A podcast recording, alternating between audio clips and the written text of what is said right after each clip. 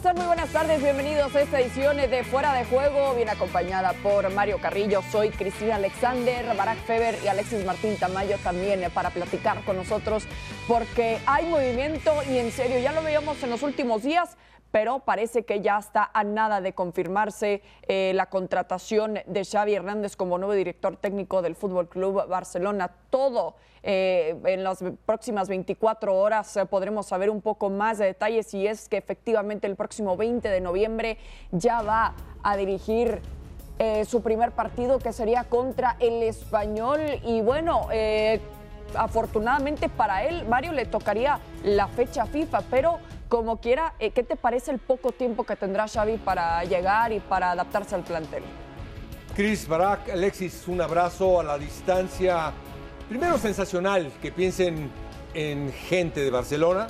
Segundo, tienen que tener una gran conciencia, una gran paciencia. Primero, porque no tienen jugadores como los que cuando él jugaba. Segundo, es son novatos. No esperen del barcelonismo magia, ¿no? Simplemente realidades. Tienen que darle paciencia y conciencia de lo que van a llamar, a quién van a llamar. Estamos hablando de un entrenador que todavía no sabemos si va a ganar o no va a ganar. Simplemente sabemos que fue un extraordinario jugador, es lo único que sé yo. Claro, y, lo que sabemos también es que no hay necesariamente garantía. Eh, que esto que dice Mario, ¿no? Conoce perfectamente esta, esta institución. Como jugador sabemos el éxito que tuvo. Regresa como leyenda también a, este club, pero al final estás de acuerdo que no es garantía de que le vaya a ir, al menos en este arranque, muy bien a Xavi por cómo está el club. No, totalmente. Saludos Alexis, Mario, Cris. Pero dentro de todo, dentro de esta situación en la que el Barcelona está más allá del fondo, la ventaja que tiene Xavi en este sentido es que todo el mundo sabe, eh, da por, da por sentado más allá de la ilusión y del acto de fe que significa esperar que Xavi empiece a solucionar las cosas, es eso, un empezar a solucionar las cosas, es un nuevo génesis en la historia del Barcelona y eso implica que Xavi se puede equivocar. Eh, si, Xavi heredara directamente, por ejemplo, el equipo de Guardiola, pues ahí no había margen de error. No te podías equivocar en un equipo que estaba construido. Eh, el propio Guardiola, cuando llega en lugar de Rijkaard, pues se encuentra un escenario más o menos similar, obviamente mucho peor el que tiene ahora mismo Xavi que, el que tuvo Guardiola en su momento, pero el Barça venía de dos temporadas muy complicadas de, ganar nada con Frank Rijkaard y con un vestidor que se había salido de las manos. Eh, tomando en cuenta que, incluso eh, Guardiola pudo equivocarse, y vaya que se equivocó poco, la gran ventaja de Xavi es esa, se puede equivocar. No tanto, ¿eh? No tanto porque el Barça necesita ganarle ese partido al Benfica y no va a ser fácil porque el Barça no le gana cómodamente a nadie. No, no, no tiene con qué ganarle con comodidad a nadie. Va a sufrir y ese partido hay que ganarlo para poder acceder a octavos de final. Y también hay que quedar entre los cuatro primeros de la liga. Eh, por más errores que cometas en el día a día, y los va a cometer Xavi, sabe que ese objetivo no, es irrenunciable, quedar entre los cuatro primeros, pero, pero Xavi se puede equivocar, todo el mundo espera que se equivoque, pero es una apuesta claramente a largo plazo. Es interesante platicando de eh, cómo tendríamos, eh, cómo tendrían más bien eh, que ser realistas en el Fútbol Club Barcelona. Por eso hemos visto también unos resultados bastante complicados. No por nada se encuentran en donde están por el momento en la Liga. Alexis, ¿estás de acuerdo que debería de ser este el objetivo del Barcelona, estar entre al menos los primeros cuatro? ¿Qué tal? Buenas noches, Mario, Cristina, ¿verdad? ¿Qué tal? ¿Cómo estáis? Eh, bueno, yo lo primero, eh, yo hasta que no vea a Xavi sentado en el banquillo del Barça, no, no me lo voy a terminar de creer, porque mm, esto es un fichaje que se va a hacer, se va a hacer, se va a hacer, se va a hacer, pero no se hace. Eh, al principio se iba a resolver por una reunión de, Zoom, luego han tenido que ir para allá unos directivos, ahora luego ayer sacaron un comunicado, por otro lado la Porta dijo en un momento determinado que había más opciones, además de Xavi. Eh, ayer dijo Xavi que él estaba encantado y que le pareció una idea fantástica, pero que tenía que reinar el sentido común y que se tenían que poner de acuerdo. Y yo, de verdad, hasta que no le vea sentado en el banquillo del, Barça, no me lo creo, porque hemos tenido una experiencia este, este verano ya con, con otro bueno pues con otro club dirigido por, por, gente de Qatar y ya hemos visto cómo ha acabado. Eh, entonces no, de verdad no es por no le quiero no le quiero echar agua en el café a nadie pero es que es lo que es lo que pienso. Eh, y sobre si al final acaba llegando tanto Xavi como si se queda Sergi como si viene otro eh, evidentemente el, objetivo principal del Barça tiene que ser entrar en la, en la Liga de Campeones. Obviamente no puede, no puede tirar la Liga, eh, entre otras cosas porque si tiras la Liga eh, ya te estás quedando con, con bastante menos opciones de conseguir ese objetivo que en un principio sería secundario, que es entrar entre los cuatro primeros, pero que ahora se antoja como, como prioritario, el Barça tiene que estar peleando la liga y tiene que estar intentando ganar todos los partidos, porque al final es verdad que a lo mejor hay tres, cuatro equipos que son superiores al Barça. Atlético Madrid, Real Madrid, Sevilla, si me apuran la Real Sociedad, pero hay otros 15 equipos. Hay otros 15 equipos en la liga, pues a esos 15 el Barça le tendrá que ganar. Y 15 por 3 puntos son 45, por dos vueltas son 90 puntos. Si haces 90 puntos eres campeón de liga. O sea que aún, aún, no, aún no pudiendo con los equipos que en teoría son superiores a ti, el Barça si cumple con los otros podría, podría intentar ser, ser campeón de liga pero como objetivo mínimo, evidentemente, es entrar en, entrar en la Liga de Campeones. Todo lo que no es entrar en Champions sería un desastre. El Barça la última vez que se quedó fuera fue en el año 2003, con Bangal de entrenador. Le echaron a mitad de temporada eh, y no hubo manera de revertir aquella situación. Con han, han, estado más rápidos, le han echado antes, le han echado en la jornada, en la jornada 10, nueve, nueve jornadas antes que a Bangal, y parece que a lo mejor tienen más margen de maniobra. Pero es interesante lo, que mencionas, ¿no? Porque si algo nos ha demostrado este Fútbol Club Barcelona, el mismo Joan Laporta, eh, es que la experiencia con Leo Messi, que mucha gente decía, no, es descabellado, claro que se va a quedar. Bueno, ya vimos lo que sucedió también. Eh, es importante tener este tipo, Mario, eh, de cautela al respecto hasta que no se haga oficial, más que nada en la mentalidad de estos jugadores que ya se tienen que adaptar a tanto. Bueno, la verdad que Alexis le creo porque nos aventó unas estadísticas ahorita rapidísimas y dices, caray, cuando sumé yo dije, tiene razón. Sí. Eh, eh, hombre, especialista en todo. Sí, por supuesto que sí. Eh, no da, nunca, nunca tenemos que dar nada por hecho. Tiene razón en ese sentido. le faltó nada más decir, hubo una que la porta dijo yo no voy. Nada más te faltó esa. Pero si se diera, tiene que tener paciencia, congruencia, conciencia de que no tiene un gran equipo, que tiene muchos novatos, que tiene que generar un conjunto de gente de Barcelona y, también más conscientes todavía de que, por decirte, Forlán Peñarol duró 10 fechas, ¿eh? Y no vas a meter a, a Cuauhtémoc Blanco a dirigir al América, va a decir, no, pues, tiene el americanismo en el corazón, sí, lo podrá dirigir, a esa es la duda que, que yo tengo en lo particular. Sí, muchos aficionados tienen, tienen a su club en el corazón, no necesariamente significa que le vaya a salir también perfectamente el trabajo o, hasta de, una manera decente. Y, por ende, eh, Barak, entonces, ¿qué hace pensar la directiva de que Xavi puede tener al menos eh, esa experiencia, esa posibilidad de mejorar lo que estaba haciendo Ronald Koeman?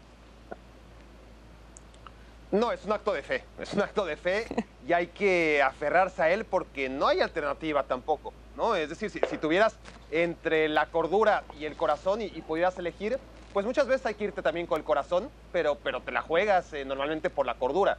Aquí el Barça no tiene otra, eh, tiene que aferrarse a ese acto de fe porque además tiene bastante sentido, porque sí está por probarse, porque sí, realmente hay muy poca gente, al menos de habla hispana, que te pueda decir con puntos y señales cuáles eran eh, las características del Al-Sad de, Xavi, más allá de que lo pudimos ver en un Mundial de Clubes, más allá de que podemos ver lo que ganó en Qatar, pues eh, está claro que está por probarse totalmente en el fútbol competitivo como entrenador. Ahora, como jugador te daba ciertas pautas, es decir, una cosa es que Messi sea el mejor jugador en la historia del Barcelona, pero nadie piensa, nadie se atreve a pensar que Messi podría ser un gran técnico para el Barcelona, porque es otro tipo de futbolista. Xavi, por la manera en la que dirigía al equipo desde adentro, por la manera en la que siempre se expresó fuera de la cancha, por los conceptos futbolísticos que ha tenido, por la pasión que siempre ha sentido por el fútbol, no solamente por jugarlo, sino por verlo, por analizarlo, por leerlo, por intuirlo,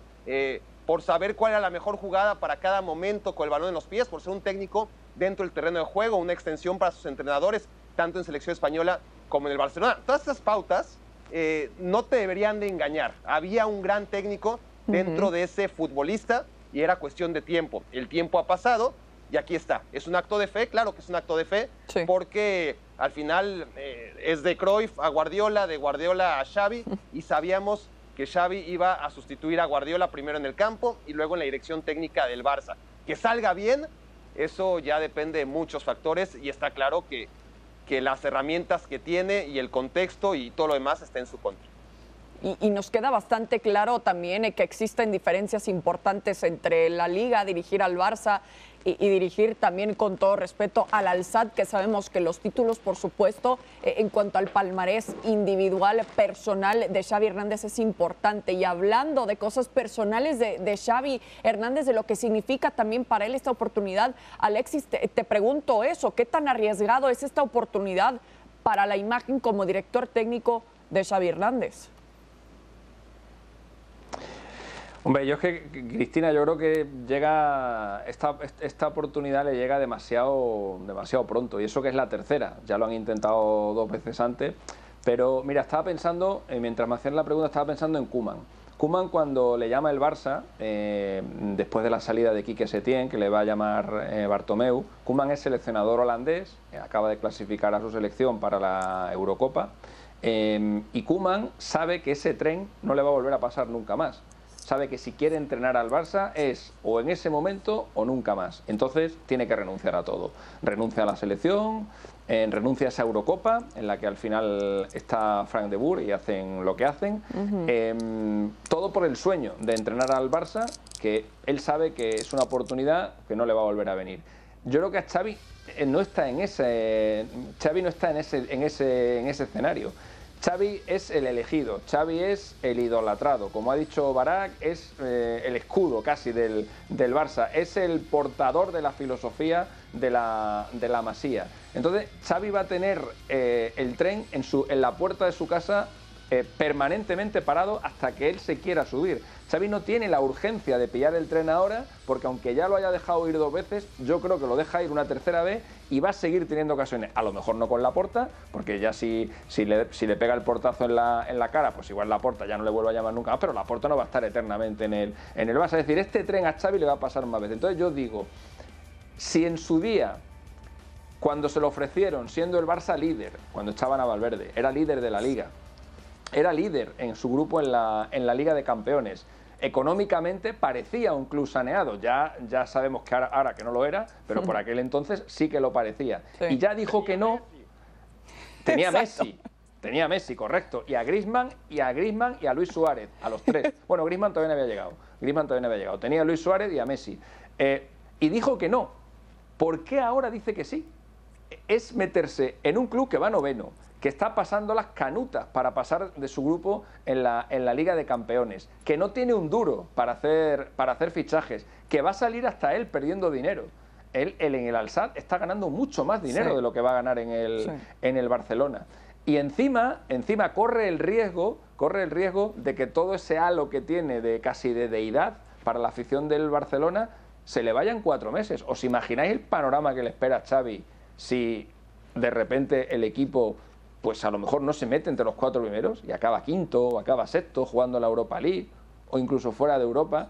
Eh, ¿Qué pasa con Xavi? Ahí ya sí. que se le ha ido la oportunidad. Ahí ya sí que se le ha ido el tren y, y ni siquiera nos ha dejado mostrar o nos ha mostrado lo que puede hacer como entrenador, porque a lo mejor es que no tiene ahora mismo los mimbres necesarios para conseguir que el club juegue como él quiere, porque no sabemos si Xavi es buen entrenador o mal entrenador. Por ejemplo, ¿sabemos si Simeone es buen entrenador o mal entrenador? Bueno, sabemos que para jugar como juega el Atlético de Madrid, es el mejor posible. Bueno, sabemos que Xavi probablemente sea el mejor entrenador posible para jugar a un determinado tipo de fútbol. Y si no el mejor, el segundo o el tercero mejor por detrás de Guardiola. Pero ¿tiene el Barça los mimbres? Y si no los tiene, ¿tiene el dinero suficiente para comprar esos mimbres para que el Barça pueda jugar como Xavi quiere que juega? Yo creo que ahora mismo no. Yo creo que ahora mismo no. Entonces, todo me conduce, por eso insisto en, la primera intervención que hice, en la de que hasta que no le vea sentado en el banquillo no me lo creo, porque es que todos los factores que rodean a esto son negativos para Xavi, no hay ni uno positivo, ninguno. Salvo el de entrenar al Barça, pero como entiendo que le va a poder entrenar en cualquier otro momento, no, yo de verdad que no lo entiendo. No, el asunto es que se No, puede jugar bien al fútbol eh, con cualquier tipo de futbolista. Eh, y, y Xavi debería hacer jugar al Barcelona, jugar bien entendiendo lo que es jugar bien desde la óptica del Barcelona y de Xavi. Y ahí, por supuesto, que, no debe haber ninguna duda.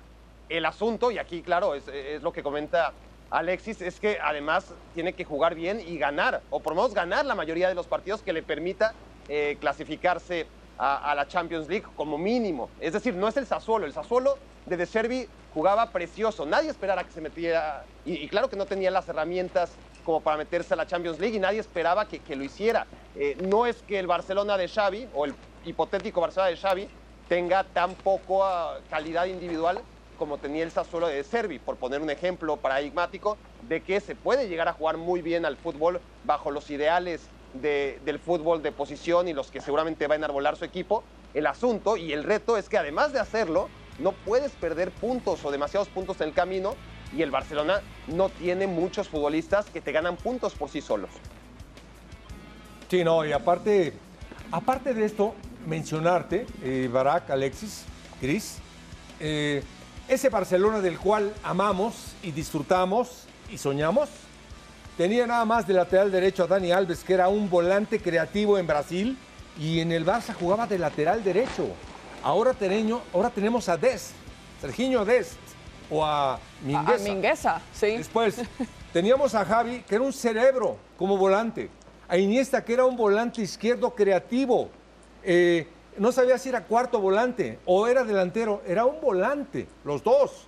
Aparte de Messi, tenía en su mejor momento a Alexis Sánchez, que picaba la espalda como ninguno. Y aparte de eso, tenía a Tito Vilanova, un estratega, porque aparte de que jugaba extraordinariamente ese equipo, lo hacía estratégicamente muy inteligente.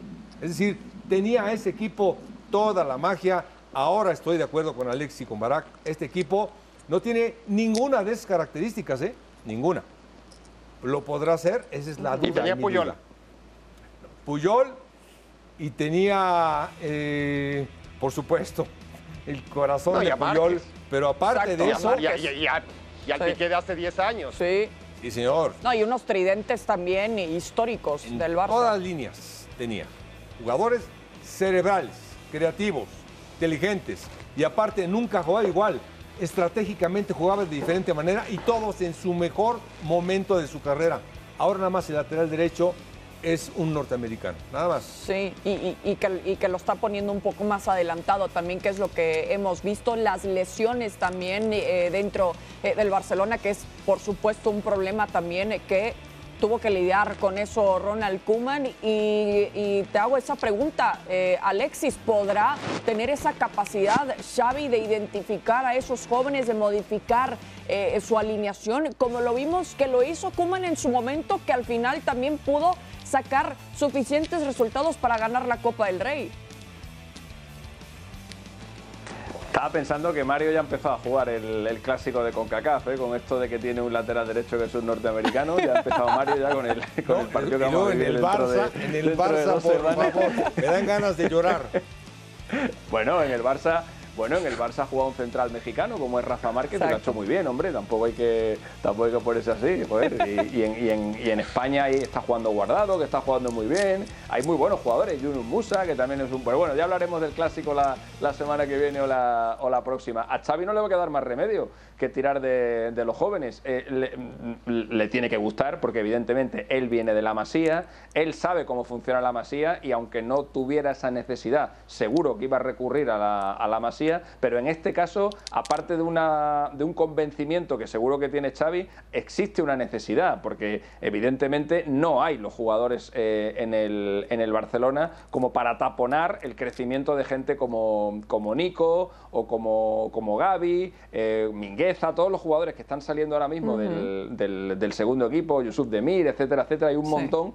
Eh, no hay nadie en el primer equipo que diga, no, no, es que este es mejor, o Pedri, ¿no? que, ahora está, que ahora está lesionado. Entonces seguro que va a tirar de ellos y seguro que va a saber sacar el partido. Lo que seguro que va a hacer es saberles inculcar eh, el espíritu Barça, lo que significa jugar para el, jugar para el Barcelona, lo que significa defender ese, a ese club, que eso yo entiendo que Kuman también lo sabía, porque Kuman estuvo muchísimos años en el, en el Barça, pero quizá con, con Xavi llegue a un grado superior, ¿no? Es que, eh, Barak, a ver si estás de acuerdo conmigo, y no por faltarle el, respeto a Ronald Koeman, pero para estos jóvenes en este momento es muy distinto ver a Ronald Koeman en el banquillo que posiblemente a Xavi, ¿no? Sí, sí, es una cuestión generacional también, ¿no? Eh, Coman lo vieron en los libros, eh, lo vieron en el video de aquel gol eh, en baja definición contra la Sampdoria en 1992 en, en, el tiro libre que le da la primera Champions League al Barcelona con un uniforme naranja, ¿no? Eh, claro, pero, pero, es una figura eh, casi lo que vendría a ser para nosotros en blanco y negro, ¿no? Y a Xavi estos jugadores lo vieron jugar, lo vieron ganar y, y es, un, es, una figura este, mucho más cercana. Y la otra cosa es también eh, lo, lo, que comenta Alexis. Ronald Koeman llevaba mucho, mucho tiempo siendo técnico de, de, fútbol y siendo una leyenda del Barcelona, porque también fue una leyenda uh -huh. del Barça Koeman. Uh -huh. Pero como entrenador, más allá de su experiencia, nunca estuvo a la altura de, del proyecto del Barcelona. Eh, y, y, su sueño siempre fue dirigir al Barcelona, pero le alcanzó para dirigir al AZ Alkmaar, al PSV, al Ajax, al Everton, al Southampton. Eh, y finalmente a la selección de, de, los Países Bajos en un momento muy bajo ¿no? de, de, su selección, como fue muy bajo el momento del Barcelona en el que tuvo que, llamarle. ¿no? ¿no? es que después de 20 años Kuman por fin, 20 años de, de, ser entrenador o más, por fin estuvo a la altura del Barça. No, es que el Barça estuvo tan mal en los últimos años que se puso a la altura de, de Kuman y ahí sí por primera vez sus caminos se unían, pero, pero nunca fue eh, y, y, por eso eh, la razón por la que, que, era el único, bar, el único tren que iba a pasar para Ronald Koeman y, y, tenía que tomarlo. Esa es la gran diferencia además. ¿no? Eh, ciertamente sí. Xavi tiene esta imagen inmaculada, pero es verdad que también si Xavi espera y toma otro equipo, ¿no? se va de alzada en un año y toma otro equipo, ahí también se podría quemar, ¿no? Sí. Eh, no sabemos cómo le podría ir a, a, Xavi en su primera experiencia europea si esta no es el Barça. Y si sale mal, entonces ya no va a tener esa imagen inmaculada que ahora mismo tiene para el barcelonismo, ¿no? Si, sí. si se va a Italia, si se va a España, si se va a cualquier liga eh, un poquito más cercana que lo que es Qatar y no hace bien las cosas, pues Xavi va a perder esa condición de, de invicto que, que ahora mismo tiene en el no, Barcelona. Pero, pero y además, yo creo que. Y además yo tiene creo esa que condición para. Xavi, Deja, dime, dime. Yo creo que eso Xavi no lo baraja en ningún momento. ¿eh? Xavi, si no va al Barça, yo creo que se queda en Qatar. De hecho, existe, existe el rumor, eh, más que y, que, y, que puede ser este incluso más que un rumor, que puede ser esta noticia, de que Xavi Selección. podría ser incluso el seleccionador de Qatar. Sí. Eh, entonces, no creo yo que Xavi, precisamente por lo que tú estás comentando, se arriesgue a ir a ningún equipo, eh, a ningún otro equipo en Europa y que le pase eso. Sí, correcto. Eh, porque, porque a final de cuentas, Xavi va a dirigir al Barcelona tarde o temprano. Y si es más tarde, en Qatar, en Qatar está comiendo muy bien, en Qatar está durmiendo muy bien, en Qatar está trabajando muy bien, él y su familia. Entonces no tiene ninguna necesidad de probarse, porque, porque además es eso, ¿no? Este, no necesita probarse pues que, vaya comprando su ibuprofeno también porque eh, van a, salirle muchos dolores de cabeza, por supuesto, para manejar este equipo. Y, y hablo de cualquier entrenador, ¿eh? en el momento, por supuesto, que vive el Barça y que vive un jugador como Usman Dembélé, que así fue el comunicado oficial, diciendo que tiene una elongación en el semimembranoso del muslo izquierdo. A ver, doctores, es baja y la evolución marcará su disponibilidad. Y esto marca su lesión decimotercero también en el Fútbol Club Barcelona. Se ha perdido el 45% de encuentros desde su llegada, más de 600 días también que marcan la baja de Ousmane Dembélé. ¿Cómo, eh, ¿Cómo manejar esta situación, Mario? Sí, la verdad que es complicado, es difícil. Eh, hace rato que nos estaba platicando nuestro productor, yo le comentaba, bueno, primero hay muchos factores. Uno, eh, la vida que lleve, la vida privada. Dos, eh, cómo están los fisios, cómo son los fisios en Barcelona. Tres, eh, esto es tensión, esto es una parte mental. Esto aparte de que te aliviaste, tú juegas muy nervioso muy tenso. Eh, hay gente muy depresiva como jugador que no duerme bien y está propenso a este tipo de lesiones. Sí. Lo tienen que atacar de otra forma, de otra manera. Ok, ¿qué te parece esto, Barak? Atacarlo, más bien tratarlo desde el punto de vista psicológico con Dembélé, que sabemos que tampoco en cuestiones de disciplina no tiene la mejor reputación. Sí.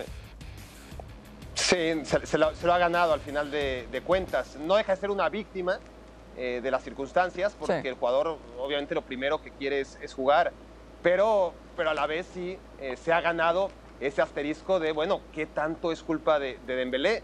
Y ahora mismo está en un círculo vicioso del que no sale y, claro que es mental, claro que, a final de cuentas cuando entras a la cancha y sabes que lo más probable es que te lesiones, pues es muy probable que te, lesiones. Eh, y Dembélé va a regresar, pues sí, dicen que va a regresar en tres semanas. Bueno, no, no es el problema que regrese en tres semanas. La pregunta es, ¿van a pasar tres semanas? ¿Va a regresar?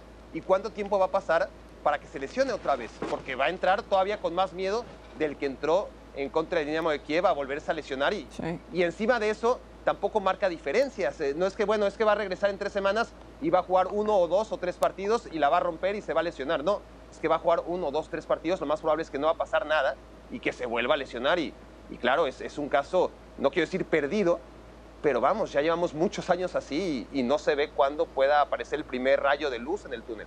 Sí, eh, muchas lesiones musculares y eh, es interesante también por lo que nos mencionaba Barak, Alexis, va, ok, eh, la, respuesta está ahí, ¿no? Quizás va a regresar en tres semanas, pero ¿qué tanto te, va a durar en ese entonces? Mi pregunta es, ¿es el momento ya de que el Barcelona planifique una temporada o lo que resta también ya sin contar a Usman Dembélé? Hombre, eh, has, dado el dato de, los partidos que se ha perdido, que se acerca al 50%. Si lo calculas por minutos, es aún más dramático. Si lo calculas por, por minutos, Dembélé se ha perdido casi el 70% de los minutos con el Barcelona y estamos hablando de que está a la altura de Hazard. Eh, es decir, en el tiempo que lleva Hazard en el Madrid es eso prácticamente también lo que se ha, lo que perdido. Estamos hablando de dos jugadores, en el caso de, de, Dembélé en concreto, con una, con una facilidad para la lesión que yo creo que va incluso más allá de los propios hábitos que puedan tener, sean más o menos saludables. Por muy poco saludables que sean los hábitos, ese porcentaje de lesiones tan altos que tiene, que tiene Dembélé y que también tiene, que tiene Hazard tiene que ser algo más que tenga que ver también con la, con la cabeza. Me estaba acordando de Robben, por ejemplo.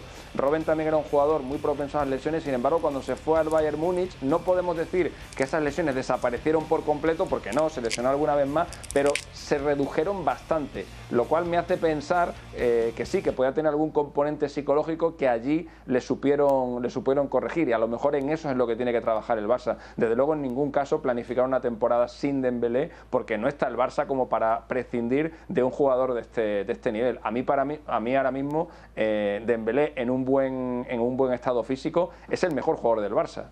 Eh, pero por encima de cualquiera de los demás, por encima de Memphis, por encima de Ansu Fati, que todavía es muy joven y que está saliendo de una lesión, por encima de cualquiera. Dembélé ahora mismo debería de ser uno de los estandartes en los que se debería apoyar el, Barcelona. Así que para nada debe prescindir el Barça de él y pensar en una temporada sin él. Lo que tiene que hacer es idear la forma o no sé, o el método, eso ya tendrán sus médicos, sus psicólogos y sus cosas para evitar que esto, que esto se siga reproduciendo en el futuro. ¿Qué opinas, Mario? Sí, que por lo que acaban de mencionar mis compañeros, eh, es muy importante un factor. Eh, no es lo mismo jugar en el Barcelona que jugar en el Español de Barcelona. ¿eh? No es lo mismo jugar en el Barcelona o en el Real Madrid que jugar en el Bayern Múnich. Perdóname si estoy tocando alguna fibra por ahí. No es lo mismo. Hay otra presión, hay otra exigencia. El Barcelona es el techo. El Real Madrid, discúlpenme, es el techo de, del fútbol en el mundo. No es lo mismo. Y la presión a un jugador repercute y afecta, por supuesto que sí. Y es el caso de Dembélé y es el caso de muchos jugadores también. Ahorita que me dices lo de Robben, pues sí, estaba jugando en uno de los grandes equipos y juega en el Bayern Múnich. Por supuesto que le hallaron, pues no tenía tanta presión, tenía otro tipo de presión. Pero es algo que debe identificar el club o el jugador, Barak. No, conjuntamente, conjuntamente y los médicos pues tendrán que hacer su trabajo también y, y todos tratar de, encontrar la manera en la que esta eh, pérdida de dinero y de recursos que se llama Osman Dembélé, ¿no? La, la, gran apuesta del Barça post Neymar, deje algo al club, deje algo al club y no pasen estos cinco años entre lesiones, muy pocas goles, muy pocos goles, muy pocos recuerdos para, para la historia y, al final que sea un jugador al que se le acabe el contrato, que se te vaya y que no te deje nada. Eso hay que trabajarlo jugador, entrenador y, médicos. Exacto, si vas a contratar a alguien tan caro también tendría que rendirte. El caso de Ousmane Dembélé también ha sido totalmente distinto. Con eso nos vamos despidiendo de esta edición eh, de Fuera de Juego. Barack Feber, Mario Carrillo y Alexis Martínez Tamayo. Un gusto como siempre y a usted gracias por acompañarnos. Nos vemos hasta la próxima.